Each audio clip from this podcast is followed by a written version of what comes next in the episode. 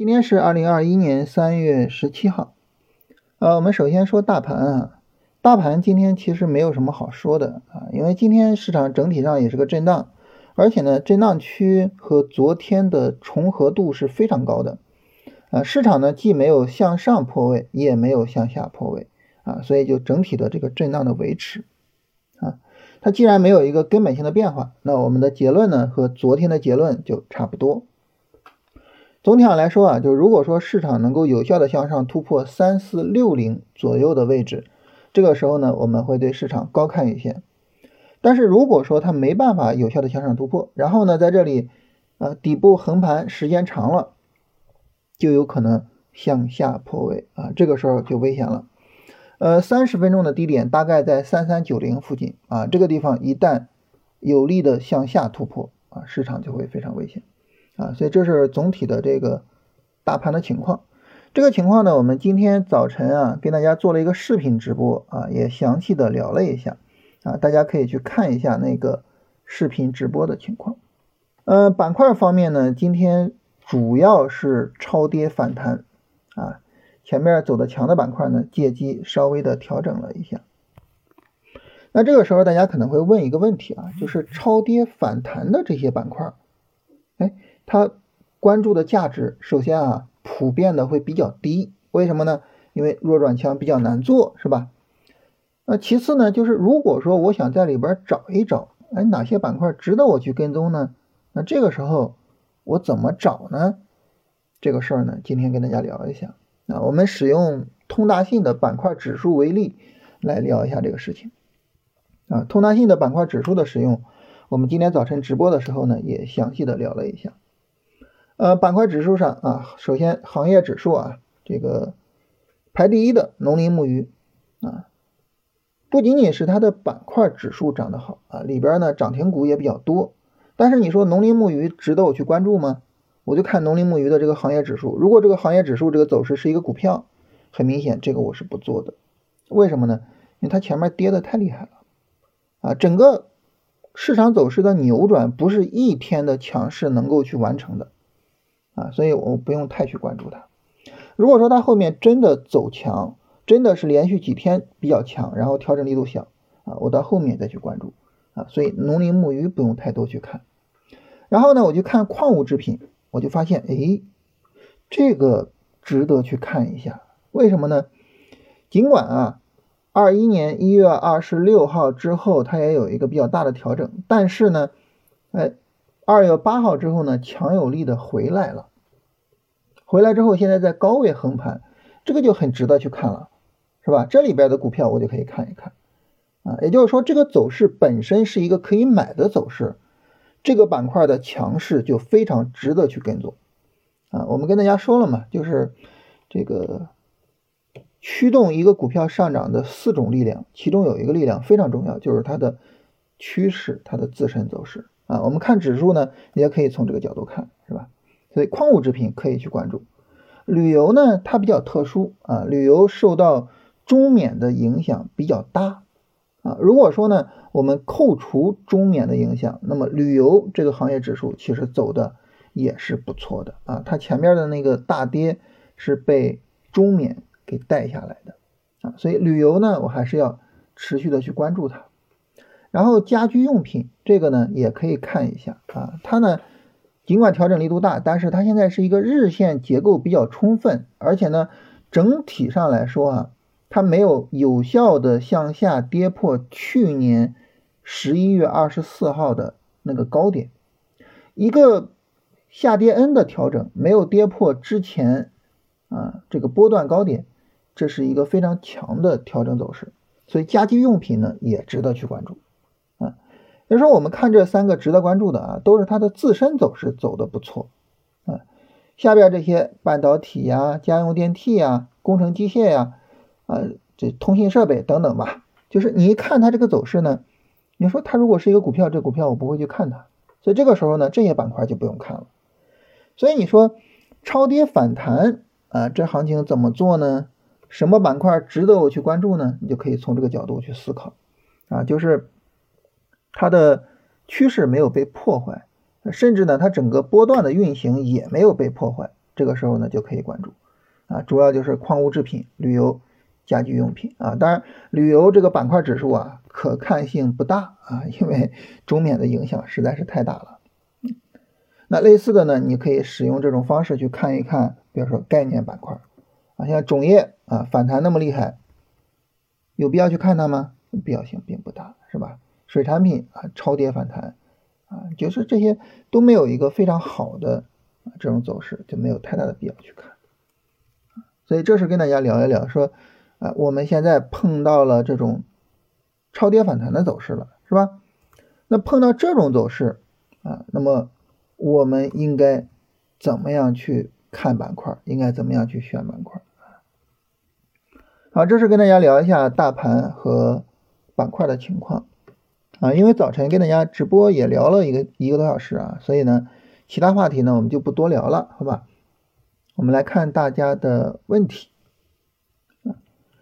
嗯，有朋友说了一个很有意思的问题啊，说老师你看哈，我做了几个。龙回头的股票啊，但是呢都被止损了啊。但这个止损的原因我也清楚啊，就是这股票明显的弱于大盘。但是我就想问呢，就是说这个弱于大盘是不是说板块的方向又整体上去轮换了？啊，哎，这个事儿呢跟大家聊一下。也就是说，我们做这个板块轮换应该怎么做？它应该是个什么概念？你想哈，如果说啊，你昨天一看。哎，碳交易走的特别好啊，然后呢，你昨天买入，呃，像旅游的股票也好，钢铁的股票也好，就就酒店的股票也好，你会发现它今天调整了，这个时候你就说啊，是不是转换了？不，这个思路整体上就不对，为什么呢？因为买股票不能在上涨的时候买，你在上涨的时候追高，你一买入它就调整，然后你说这是不是龙回头这种交易方法有问题啊？呃，是不是说市场板块轮换了？不是。本质上是你没有贯彻龙回头，为什么呢？不要忘了龙回头后面有两个字叫回头啊，我们要在回调的时候去买股票啊。所以真正做板块轮换，我跟大家说一下啊，它是个什么概念？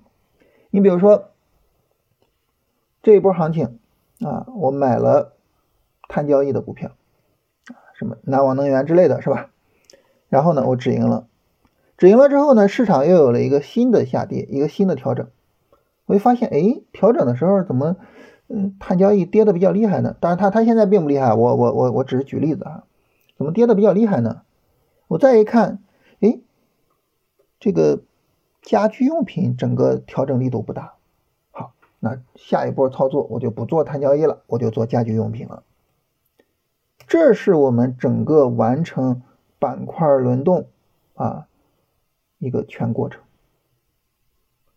所以呢，那么你应该是在低位买入碳交易，高位把碳交易止盈，然后等待新的下跌，然后再到低位去买家居用品。就你永远是在低位买股票，然后到高位去止盈。如果这个基本原则你都违背了，你就别谈什么板块轮换之类的，就是复杂的那种应用了。你先把基本原则做到位，好吧？啊，这是一个非常重要的问题啊，大家好好的思考一下。有朋友说，能不能把龙回头的基本特征再点评一下？基本特征就是三点：第一，强有力的逻辑；第二，大力度的拉升；第三，小力度的回调。啊，在这个过程中，如果成交量配合是更好的啊，就就就这三点，没有别的了，不复杂啊。然后有朋友说，长安汽车和立讯精密啊，这两个我好像这个在。今天早晨直播的时候点评过，啊，就是千万不要老去看那些明日黄花的股票，啊，不要太去看那些板块，跟着市场的情绪，跟着市场的热点走。长安汽车也好，啊，立讯精密也好，啊，那么整体上来说呢，就是它市场调整特别大，它已经不再是年前的样子了，不不再是之前的样子了，你不用老盯着它，不要老去做它，是吧？就是。对市场不要有情感啊，这个事儿非常重要。然后今天比如说像欧菲光暴雷，是吧？啊，暴雷就是这个苹果不跟他合作了。立讯精密也是苹果产业链上的股票，是吧？就是在很大程度上呢，市场看好它的时候，它就是科技股的代表；市场不看好它的时候，它就是个代工厂而已。理解我的意思吧？啊，就是它走的强，你就去做它；它走的不强，市场在甩它的时候，你不要就是。然后有朋友问说，南网能源要不要出手啊？这个看有没有到你止盈位啊？到止盈位就可以去出。这种东西不用去追求出在最高点上啊，没有人能做的那么精准啊。操作这个东西呢，就是对自己要求低一些比较好。你能做到南网能源这件事情比较重要。那至于说你在哪儿买，在哪儿卖，这个事情没有那么重要啊。同时呢，强调一下啊，如果说你不出场，推损一定要做好。否则的话，你像沈阳化工那种走势，你就懵了，是吧？推损一定要做好。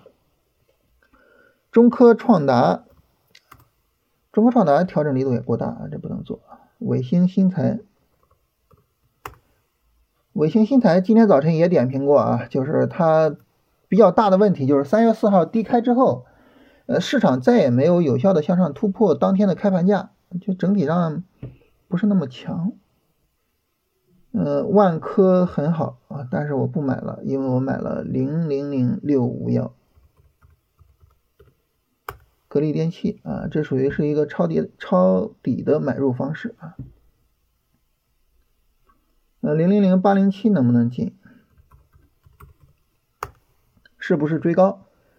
这个东西啊，你不管它是不是追高，它只要有一个调整就可以，它有一个调整你就不算追高。那现在有吗？没有。啊，一个调整，我我们一个调整就基本上就是七天，七根 K 线左右，一个半周啊，大概啊就是一周到两周吧，啊，大概来讲就这样。那很明显现在还没有是吧？等一个调整，如果调整力度大就不做了，调整力度小就继续去做的。然后有朋友说我基本上用一分钟买卖，觉得很顺手，哇，这个很厉害哈。呃，零零零五九二是不是龙回头？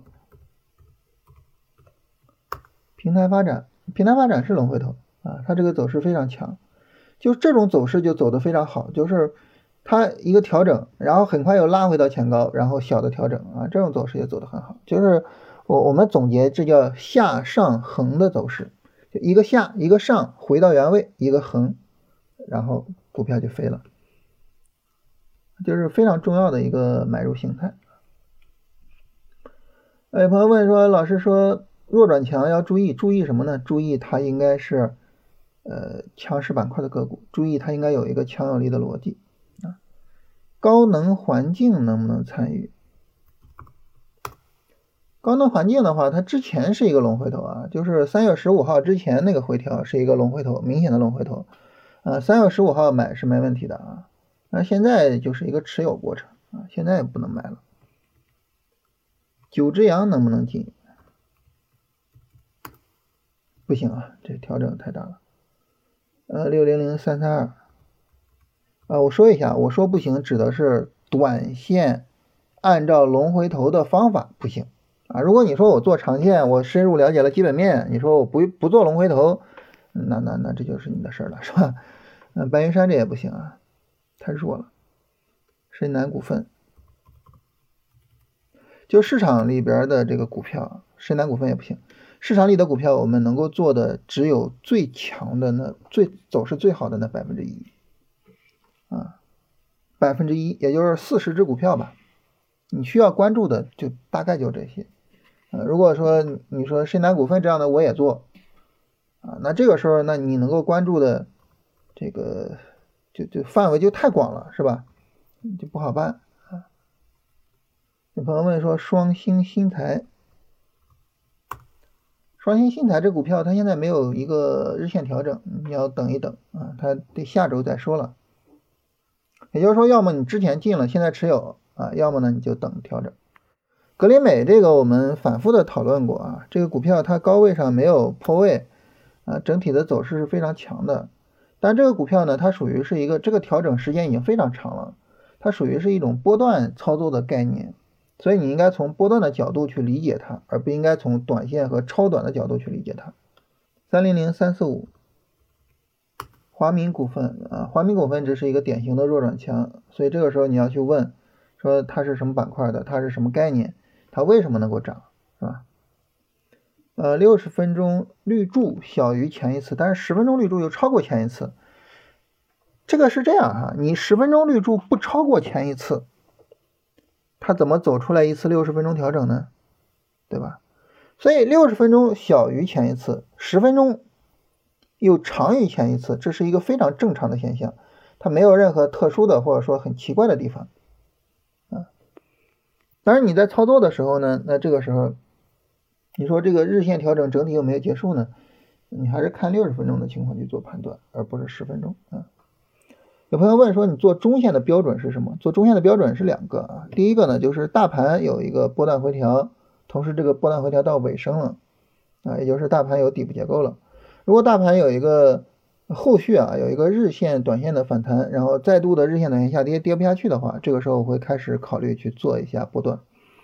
啊，因为这个时候大盘可能会给带来一个波段上涨啊，能够有一个时间比较长的一个上涨周期，这个时候做中线呢，相对比较容易一些。就是你做交易总是需要大盘给抬轿子的，对吧？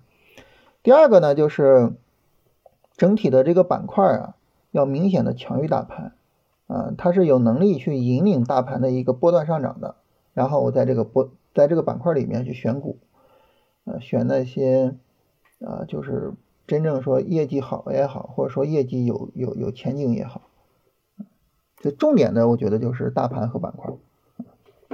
龙头战法能不能用来做长线啊？龙头战法本来就有长线的部分和短线的部分啊，但是呢，因为短线的部分它切换比较快啊，我们聊天啊聊起来内容比较多，所以我们聊短线呢聊的是比较多的。